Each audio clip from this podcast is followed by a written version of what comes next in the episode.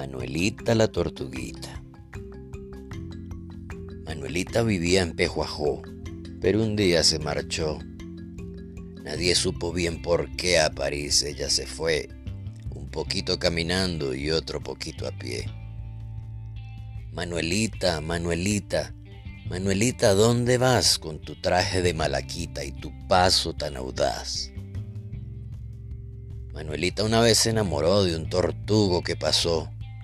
Dijo, ¿qué podré yo hacer? Vieja no me va a querer, en Europa y con paciencia me podrán embellecer.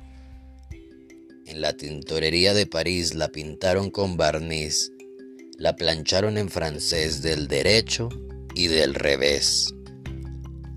Le pusieron peluquita y botines en los pies. Tantos años tardó en cruzar el mar que allí se volvió a arrugar y por eso regresó vieja como se marchó a buscar a su tortugo que le espera en Pejuajó.